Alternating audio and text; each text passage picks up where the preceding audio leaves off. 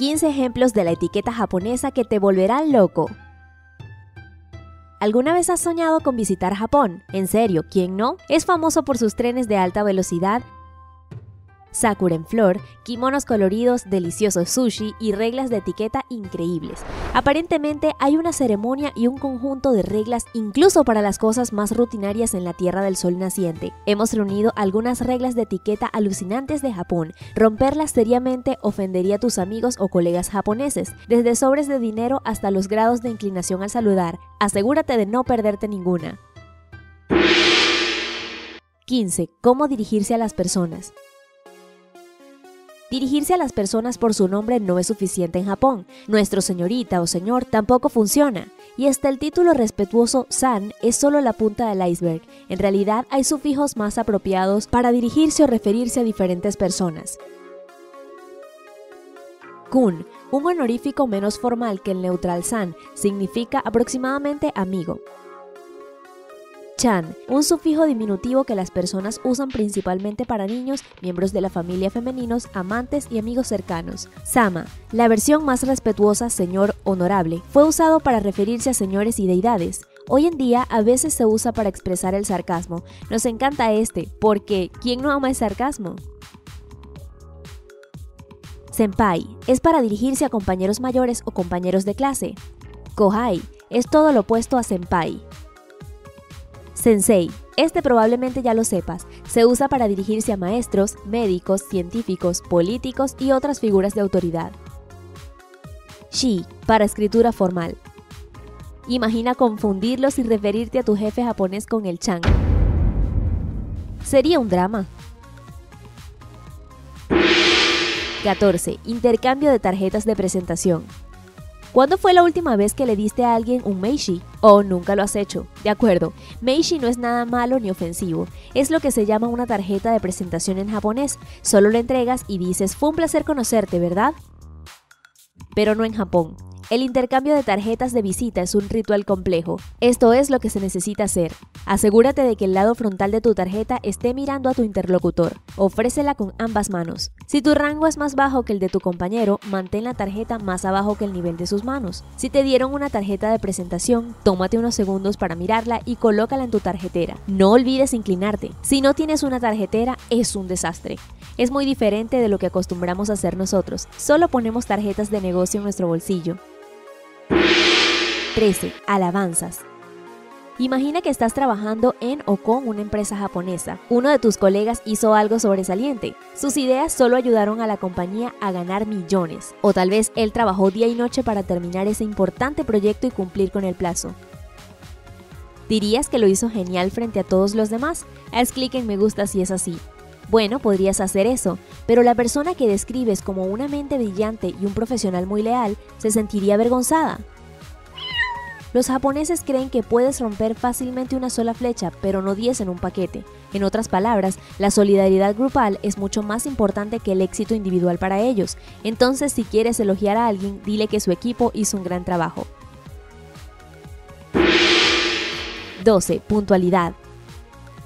La puntualidad significa mucho para los japoneses que viven rodeados de relojes. Cada parque, tienda e incluso muchas de las vallas publicitarias tienen relojes. Cuando un tren llega un minuto tarde, la compañía ferroviaria hace un anuncio con sus sinceras disculpas. No se espera que el conductor de un tren de alta velocidad permanezca más de 15 segundos fuera del horario.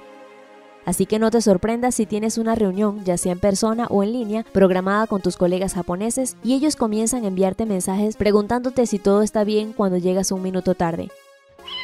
Imagina qué tortura debe ser para una persona japonesa en, digamos, Italia, donde la vida es más que relajada y unos minutos podría significar un par de horas. 11. En un elevador.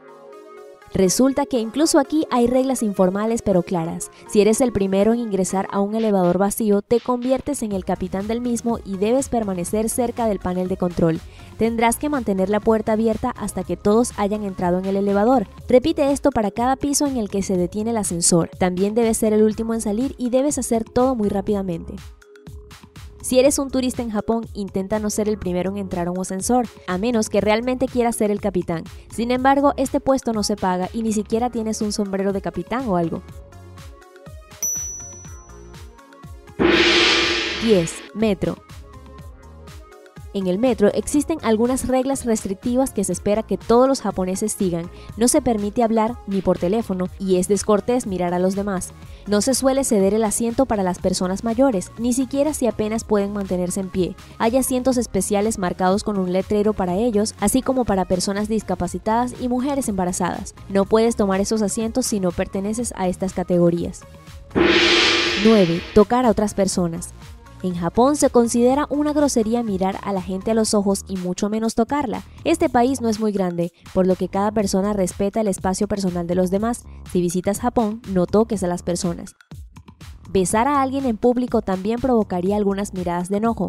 Antes de 1945, incluso se consideraba una violación del orden público. 8. Mantener la limpieza.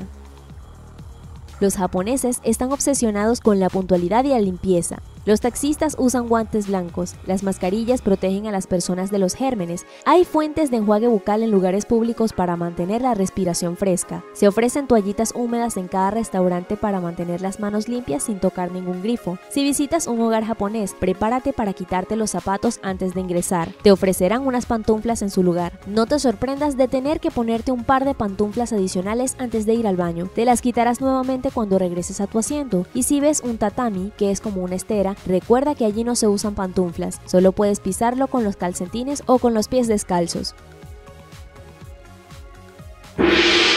7. Comer afuera. Hay muchos alimentos divertidos que definitivamente querrás probar en Japón. Por ejemplo, ramen empacado en cajas de bento que pueden venir en un diseño súper elegante y el mismo platillo comprado en los puestos de yatai. Una cosa que debes recordar aquí es que no puedes llevar tu propia comida o bebida al puesto, lo cual tiene sentido, y no puedes ocupar tu mesa por mucho tiempo ya que hay otras personas esperando. La misma regla funciona en parques y espacios públicos. Sí, se considera de mala educación sentarse en un lugar disfrutando lentamente de la comida o la vida en general. Hay una buena posibilidad de que otros quieran tu lugar en un día ocupado. Además, hay algunos espacios públicos abiertos donde comer y beber está prohibido completamente. Comer mientras caminas tampoco es una opción, porque existe Ikai Ichidousa, que significa una cosa a la vez, si todavía quieres comer mientras caminas, prepárate para llevar tu basura hasta que veas un bote. Esta es una tarea bastante difícil en Japón. Muchos turistas fallan y simplemente tiran basura por todos lados, lo cual es un pecado absoluto para los japoneses. Comprensible, ¿verdad? 6. Bebidas alcohólicas. Cuando los japoneses beben, la jerarquía social se descompone por completo, y ellos beben mucho, un profesor local puede beber con sus alumnos y luego ellos lo arrastrarán a casa. Un empleado ejemplar que se inclina ante su compañero de negocios durante el día puede emborracharse en un bar de karaoke y vomitar encima de su traje. Y esto es normal. Curiosamente, cuando todos estén sobrios, se comportarán como si nada hubiera pasado. En Japón, lo que sucede en una borrachera queda en una borrachera. 5. Dinero. Los japoneses tienen una actitud extraña hacia el dinero, por alguna razón les da vergüenza mostrarlo en público, por lo tanto los sobres de dinero decorados de manera tradicional son muy populares aquí, y si no tienes ese sobre tendrás que envolver el dinero en un papel antes de dárselo a alguien. Por supuesto, no es necesario que lo hagas en los supermercados, pero aún debes tener en cuenta esta regla. No puedes entregar tu dinero al cajero directamente, debes colocarlo en la bandeja de efectivo, y todo es para proteger el espacio personal.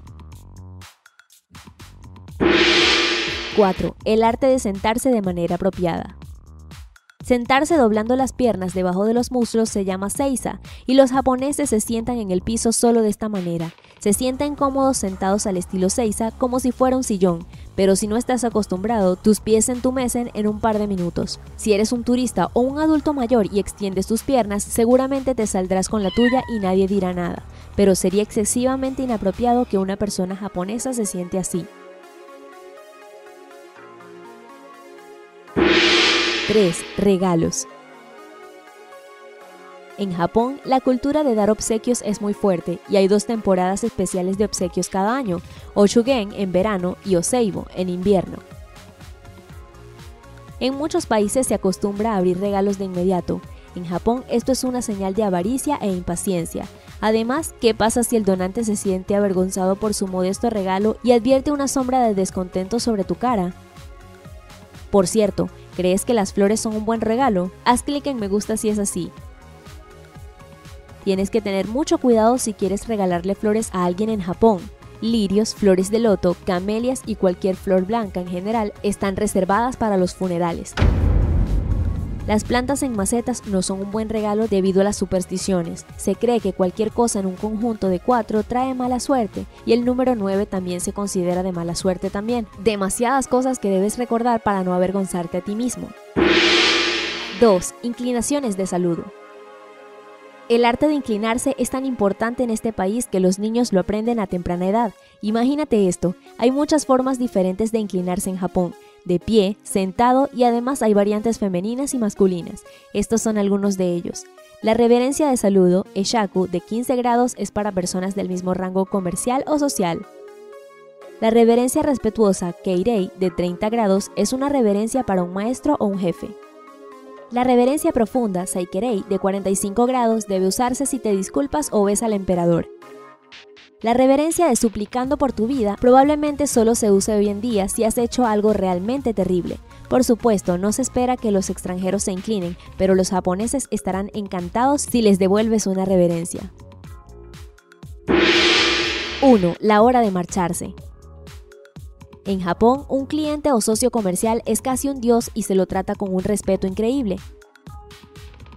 Cuando se va, toda la compañía lo acompaña a la puerta o al elevador y sigue haciéndole reverencias hasta que las puertas se cierran. Es muy inconveniente si esto sucede en un centro de negocios con varias delegaciones de ese tipo llenando los ascensores al mismo tiempo.